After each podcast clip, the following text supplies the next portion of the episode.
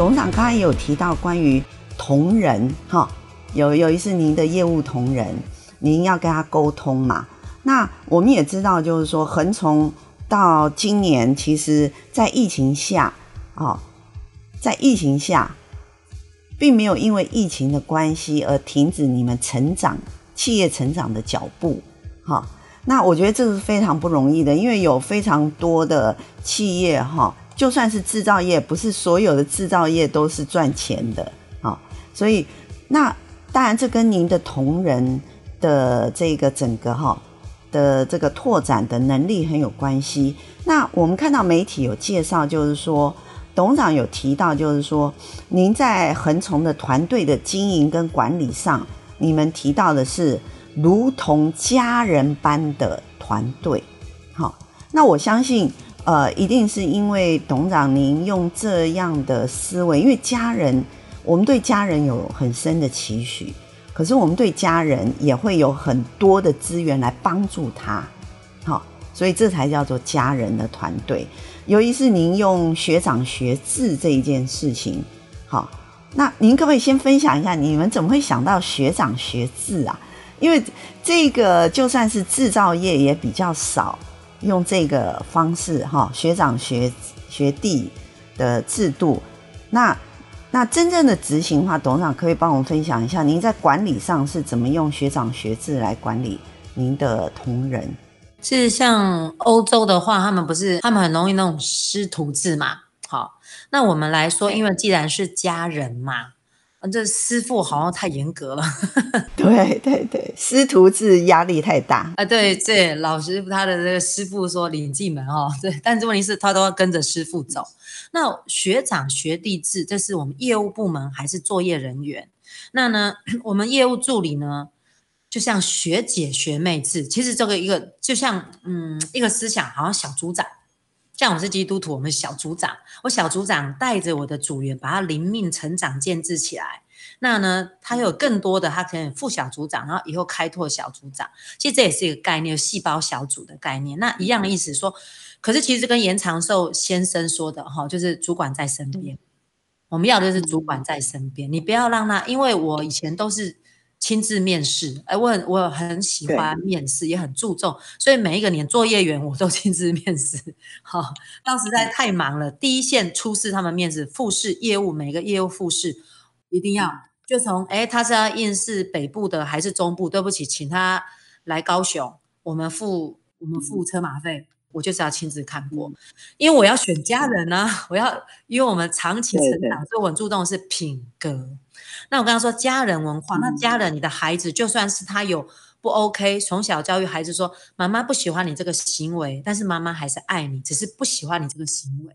那一样，同仁只要选定了主管在身边，那你说主管在身边，就是说不要让他自己好像放牛吃草，他无所依循。所以我们像一个学长学弟制，就有一个人，他是一个。公司已经他都了解公司的整个的流程、做事方法跟企业文化，他来带着你，就是像主管在身边，只是不要那么硬，不要师徒制那么硬，好像唯命是从。没有学长学弟啊，感情很好；学姐学妹啊，感情很好。我们华冈艺校也是这样，学 学姐。那你用这样子的方式的时候，你会可以办，所以你要呵护主管人，你要呵护他。我常常说。进来的时候是我们要呵护他，可是等他试用期满，他正式录用，接下来就是他自己要努力登山。可是你要让他一路走来没有其他的问题，不要因为跟这个环境适应不良，所以我们不应该让他有这个问题。除了他的个性跟我们企业文化跟品格相违背，不然这个人是只要能够尽快让他适应我们这个公司的工作环境跟同仁相处融洽，他尽快融入，只是要辨别他适不适合我们的企业文化就可以了。所以我们觉得学长学弟制在这个部分，作业员也是一样。哇，那个一个人管一草，你让他一个人放牛吃草做坏，你要叫他赔吗？不行啊。这样很不合理啊！嗯、所以呢，你要有主管在身边，你的学长在旁边陪伴你，哦，你就会心里很有依靠，很平安。那你就可以只要认真的学习，所以你当他没有一些情绪的一些的担忧，哦，这些东西他只要全心投入，其实就可以了。可是你没有这样的人，就常常我说我很喜欢面试，他说，哎，你们公司你为什么想离职？哦，他都叫我自己做。然后做 我我也不知道我要干嘛，嗯、还是叫我去干嘛？他没有目标，对，没有目标。然后他很惶恐，他并不是偷懒，他是不知道你要，他没有目标导向，不知道做什么。嗯、可是我们很明确，像我们助理也是很明确。那有个小组长。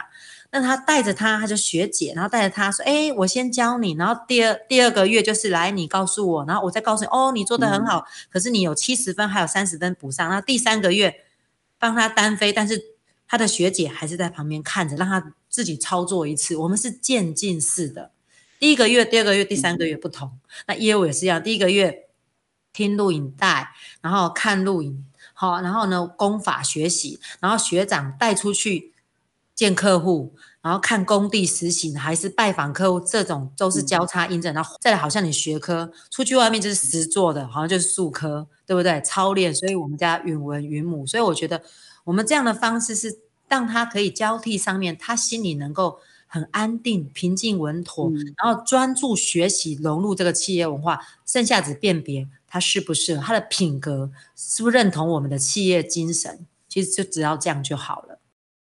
对，所以我们刚才从董事长分享他怎么样进行呃所谓的人才培训，或者是所谓的员工的组织管理头，其实我们可以听得很清楚，董事长其实一直都是用品牌的概念在管理的，因为董事长品牌的你们已经把品牌内化到你们组织文化里。对不对？因为你你们的品牌其实有一件事情很重要，就叫三赢嘛。对外来讲，生产者、施工者、消费者三赢。可是这件事情，第一件事情就是生产者，生产者包括你们公司所有的员工。那也可以看到，就是说你把你们的品牌精神也内化到你的啊、哦、组织里面，形成一个品牌的文化。我想再来了解，就是因为。恒从我们知道，其实，在去年跟今年，有一次二零一九年，我目前看到的资料是二零一九年，其实你的营收已经破六亿，好，已经破六亿。那今年是二零二一年，我们知道在疫情之下，呃，其实你们并没有衰退，哈。那当然，二零二一年要等年底的时候才会知道整体的营收状况。那我想，呃，我们比较线上的听友，因为我的粉专听友有。百分之七十以上都是呃三十五岁以下的上班族啊，年轻的上班族就在职者。其实我们想要知道一个很重要的议题，就是请问一下董事长，你们怎么会在二零一九年想要去开发印度市场？印度市场，因为哈呃，我我我我们曾经访问过康阳。嘉义的康阳，康阳他是做医疗轮椅的，他也是台湾市占第一。然后他们进到印度的时候，其实呃，陈董事长他也付了一些学费。他说印度市场其实是非常难经营的，可当然他也花了非常多的资源跟时间，他亲力亲为，然后获得了很好的结果。所以对于企业，尤其是中小型的企业，当然像鸿海它，它是大的集团，它进去有它大集团的资源，啊，政府对它也会完全不一样嘛。台湾的中小企业进到印度几乎是单打独斗了，哦，所以我我看到资料的时候，看到您二零一九年进到印度市场的时候，我们想要了解就是董事长，您第一个，您是恒从是怎么样去？思考印度市场，然后进而选择进到这里。然后第二呢，就是董事长也帮我们分享一下，在您印象当中，您进到印度市场面对的，您印象最深刻的困难或挑战是什么？印度市场并不是我们特别要直接去主攻，也是有一个机缘，有人牵线，有人牵线，他有需求嘛？那可是他在大陆对岸，他有找过防水材，可是。同样是中国人，就是大陆的商品，然后跟我们，然后他两边都探寻，和他比对之后，觉得说，哎，我们的东西非常好，哦，他觉得，哎，我们的东西好很多，而且他觉得我们东西很好，那东西很好，可是我们价位真的很又很高 CP 值，所以他就觉得说，他亲自跑来，这是我们觉得说，嗯，这个印度的到底有没有谱哈，对不对？然后亲自跑，因为牵线说，哎，我们认识以后，我们觉得，哎，好，那就是。招待他，然后来参观工厂，还带他看工地。因为我觉得，既然来了部分，这是一个机会，那你机会来了就不要放弃。我们先管有没有这个机会嘛。好，那那机会来的话，哎，那就是刚刚说参观工厂，他觉得我们制成先进，我们管理非常好，所以他都主动邀约我们，因为他有诚实的讲说，他有已经对岸有已经有找过厂商，然后跟我们这样比较，然后我们的东西。我们就会送样，然后干嘛？然后他觉得不错，然后他实地来，我们就大家看。因为防水材不是光产品好，工法也要正确，所以我们家很着重到全方面，没有一个不可能一个单独一个东西可以成就一切哈。所以这个是相辅相成的。嗯、那他觉得我们很棒，还有当然是其实人口红利啊，只要是可行啊。人家主动来邀约，嗯、这个印度是非常大，印度跟印尼哇，这个这个大市场哇，真的很可怕。对，那就那只剩下付款，没有关系，我们有我们的坚持啊，你只要把付款说好，没有问题啊，所以。嗯我觉得我们不会有损失，就是可是那是坚持，因为我已经用最好的商品，然后可是用这么高 CP 值，我们不会去国外就卖很贵。那你觉得很 OK？那对不起，付款你就照我们公司的这个东西就不能贪。我跟员工说不要坐飞区去催款好吗？所以所以不需要，所以我们掌握好，那其他的东西我们就品质好，还有我们服务好，所以他货柜过去的时候，我们就请我们的副理直接过去。做好，我们直接教他们怎么施工，因为他光来学习，他是 leader 来学习，是老板来学习，他只是来看了解，可他真正的公务没有来啊，做失败，你不要说远在他乡，可是我们金丝猴做品牌，我们不是只要在台湾这个地方，我们要放眼全球，所以我不能容许任何一点是有瑕疵的，所以我们就付上代价，我们就我们就过去。我们就过去那边要叫他施工，嗯、那他也觉得我们很棒，嗯、他就哦 magic，你们这东西怎么那么好，这么厉害？因为他们那边嗯好东西很贵，可是以我们这么好的品质，却是这么有一个呃竞争力的，所以他们觉得、嗯、OK，因为也是我们公司的定价策略。我觉得嗯，有时候定价策略就是一个品牌，这个品牌能不能建立？嗯、可以啊，很好，但是曲高和寡，所以我们定调的是，我们希望是普及。把好的防水材推广给每一个家家可以用得到，这是我们的企业理念。所以，我们对海外也是一样，我们不会用海外印度的哈，我们就欺骗他，不会。我们还是很老实、诚信啊，然后让他觉得很优惠，然后我们的服务也到位，去专业教他们。他可以要个剪刀，可以第一天没有到，第二天工地才出现，你知道吗？他们的工人，所以素质我们就要教。我说没有，一定要这样做。可是你要去繁为简。因为你工序太繁杂，我们也会因地制宜。因为你需要一个简单哦，我们公司商品上百种，所以你在选不同的国家，我们都有适合，但是不是最贵最好，而是最适合那样的气候，还有那样子的建筑物，还有那样子的施工，他们的方式，当然要照我们的，可是你可以选哦。那这个部分本来要底中面好，我们可以可以底面就好了，因为把底跟中结合，然后它只要做两种工序，那这些东西都是由我们的头脑要去想，它不会照这样工序的时候，那容易失败。可是我们要它不容许失败，我们的品牌才会延续在那边口碑，因为我们家很着重的是口碑行销，口碑口耳相传，我们东西是诚信踏实是好的东西，所以这个东西我们都会因地制宜去为他们，其实就是。量身定做，你可以为他调整施工方法，然后给他建议工法，然后教导他们。哇，跟他们那个 email 上百封哦，嗯、我们国外不同人很辛苦，才做成生意不是那么容易的。但是做了，我们就要负责任。就算卖一桶，我们都要当然不会为了卖一桶飞去印度，但是货柜啊，整个货柜去，所以我们是一步一脚印，我们是有循序渐进的，我们是有我们的。坚持跟步骤的。刚才董事长提到，在印度市场一开始时候呢，其实是客人来找您的，然后你们也觉得可以相信，然后就开始展开印度市场的这个销售。刚才我听到一个很重要的一个点，就是我们知道恒从他们除了卖产品以外，其实他非常重视的一个点，就是协助好客户如何。最适切、最适切哦，适合、适合、适切，对于去使用他们的产品，所以他会过去做教育训练的产品施工的工序，好，所以如果线上的各位听友，你们不是这这个产业里头的话，你们可以了解一下，就是说，以恒从他们在做这一块产业的销售与经营，其实是不容易。它跟一般所谓呃零售业不一样，买了东西就就可以回家了，不是？其实它是要协助厂商、他的客户、专业客户去进行专业的使用，因为呃，其实以涂料来讲，我们。我看到资料上面有提到，就是说恒虫的产品，它其实不止于防水无毒，它还有一个叫隔热，隔热哈。有意思，我们我我刚刚有一开始的时候提到，因为气候变迁，还有就是为什么？其实我觉得董事长真的是呃，如果我们说善良的人，上天终归会眷顾。好，我想这个已经不是宗教的思维，而是我认为人生本来就是这样。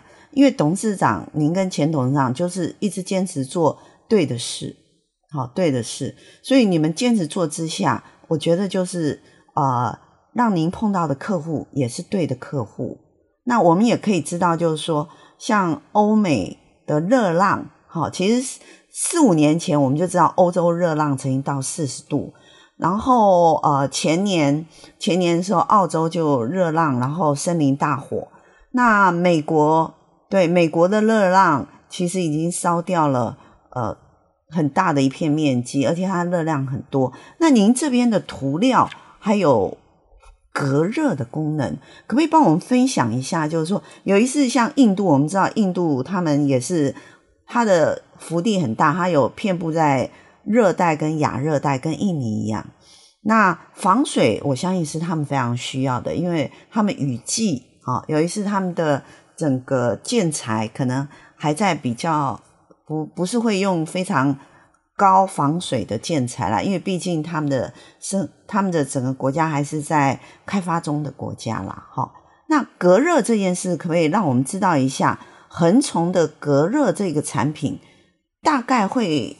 会在在建筑上面有什么样的好处？好了，可可能董事长用一般人可以想象、可以了解。其实我们一开始就有在做面漆类哈，就其实会降低热传导系数。可是因为地球暖化非常严重，那非常严重，所以我们就要，而且现在是节能嘛。所以呢，我这方面我们也积极研发。那从以前就有幸有隔热漆，可是现在就特别是说，它要降低，不管是刚刚说台湾也好，印度也好，东南亚都还是厂房有铁皮屋，甚至东南亚铁皮屋是用来住的，不是厂房的，真的很热。所以呢，你要如何？所以我刚刚说，在不同的国家要推不同的商品，我们家有上百种。就刚刚 Gina 一开头 open 你讲的时候，除非你不住在房子里，我们家都有，对、啊、对，除非除非你住在树洞里，好，树洞我也是可以给你隔热，就对。一个就是说，我们那边可以降低室内温度，哈，你你就涂就是表面温度哦，哈，在铁皮屋涂上去，嗯、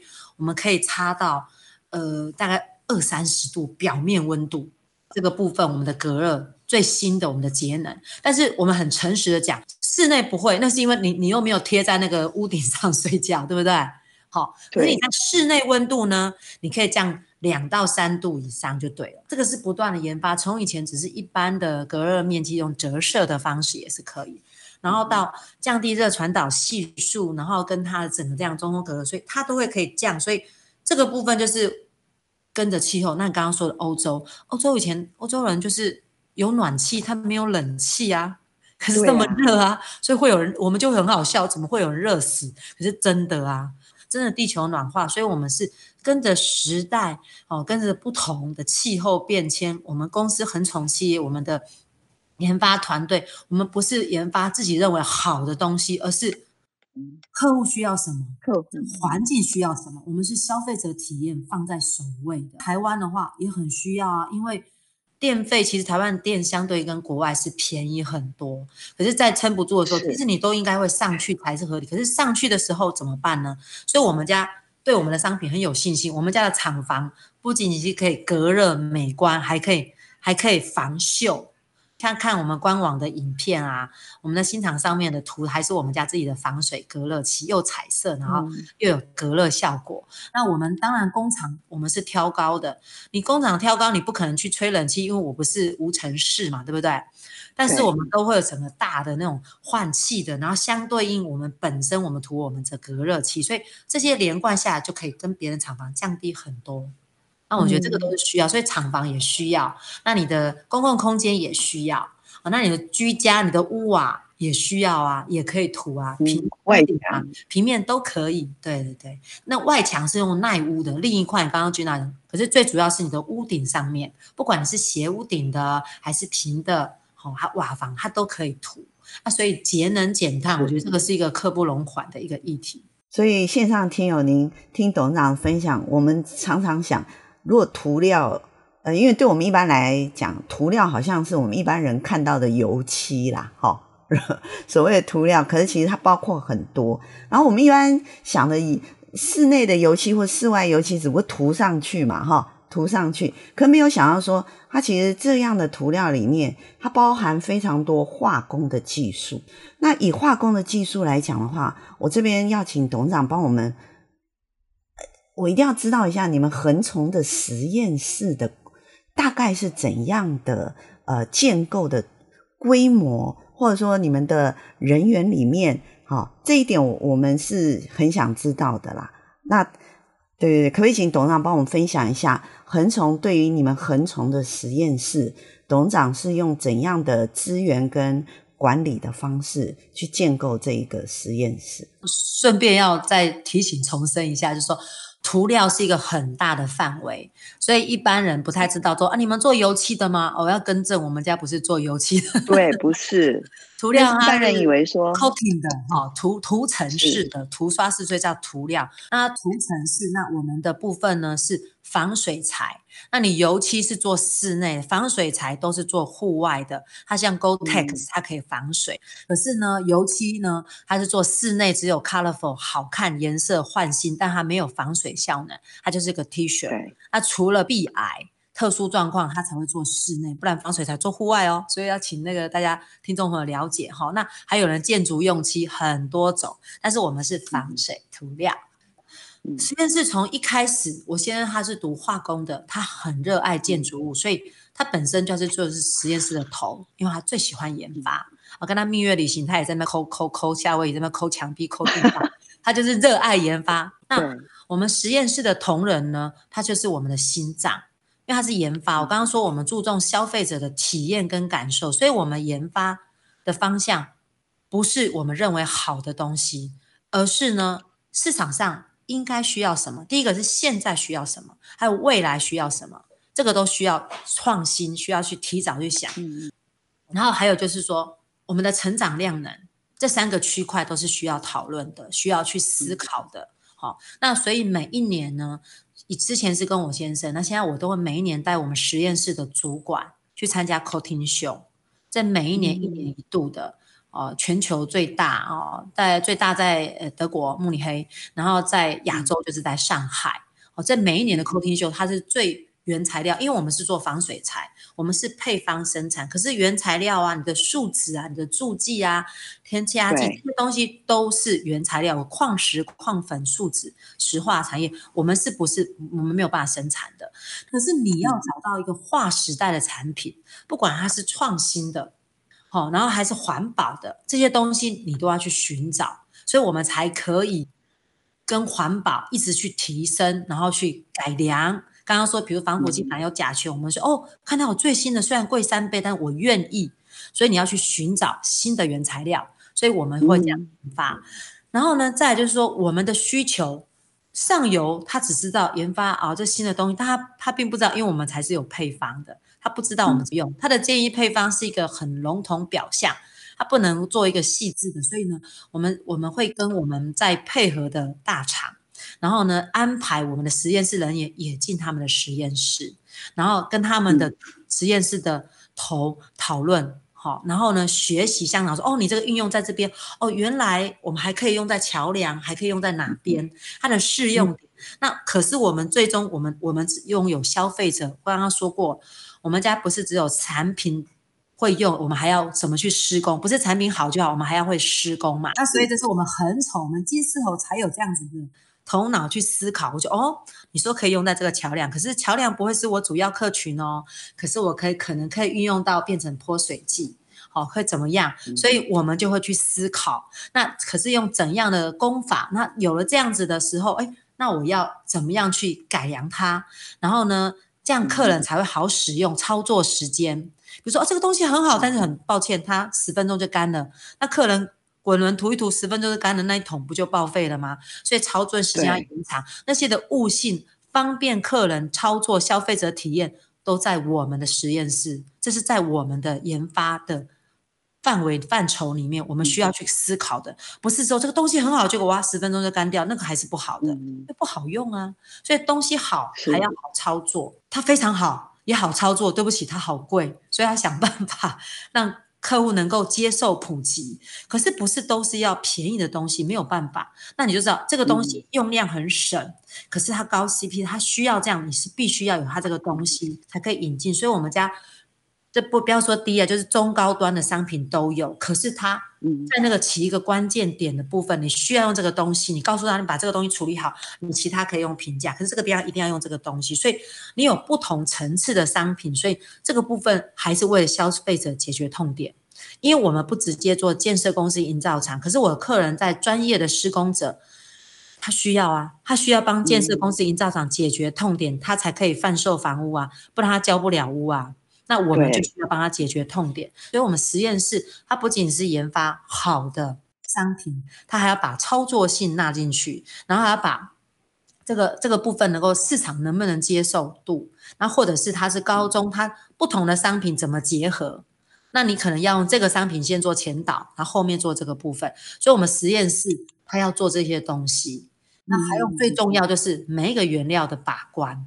他们平常的检测原料进来检测过好了，经过十四天抗拉伸长湿裂，然后呢观察 pH 值都没有改变。对不起，一个月后进场，一个月后才有可能进到生产线，所以我们没有所谓的不良率，因为不可以哦、呃。我们会有分一半的人员去做 QC 的检测品管哈，啊、另外是研发每一批还有我们的成品，我们每天出厂的成品都是交由实验室把关，我们不能由作业员来自己添加助剂。嗯因为温湿度不一样，像上周整个夏潮湿，湿度很高，那可能助剂的添加量它是要减少和增加，是由他们把它。哦，因为天气。对它的湿度、它的温度、PS 粘度是会跟着这个有关系的哦。那你万一是用发泡的时候，对不起，它湿度超过多少不可以生产发泡，因为它是遇水发泡，那个时候不可以生产。你勉强生产，你的品质是有问题的。所以我们要监控这些东西，我们要它的温湿度，它是 OK 的。所以从原料的进来进厂的把关，然后到生产线成品出来，每一关我们都会留，每一桶我们都要留样品，它的 load number 是多少？哦，今天是八月十一号，它的 load 在那边，然后放在实验室。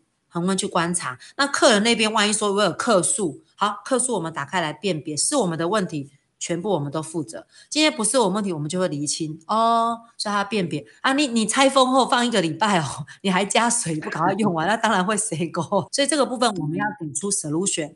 那业务遇到了工地有状况，他会诶，他的专业知识我们教导他会了，他就可以解答。诶，可是这个没有碰过的，他回报给实验室，我们不会乱回答。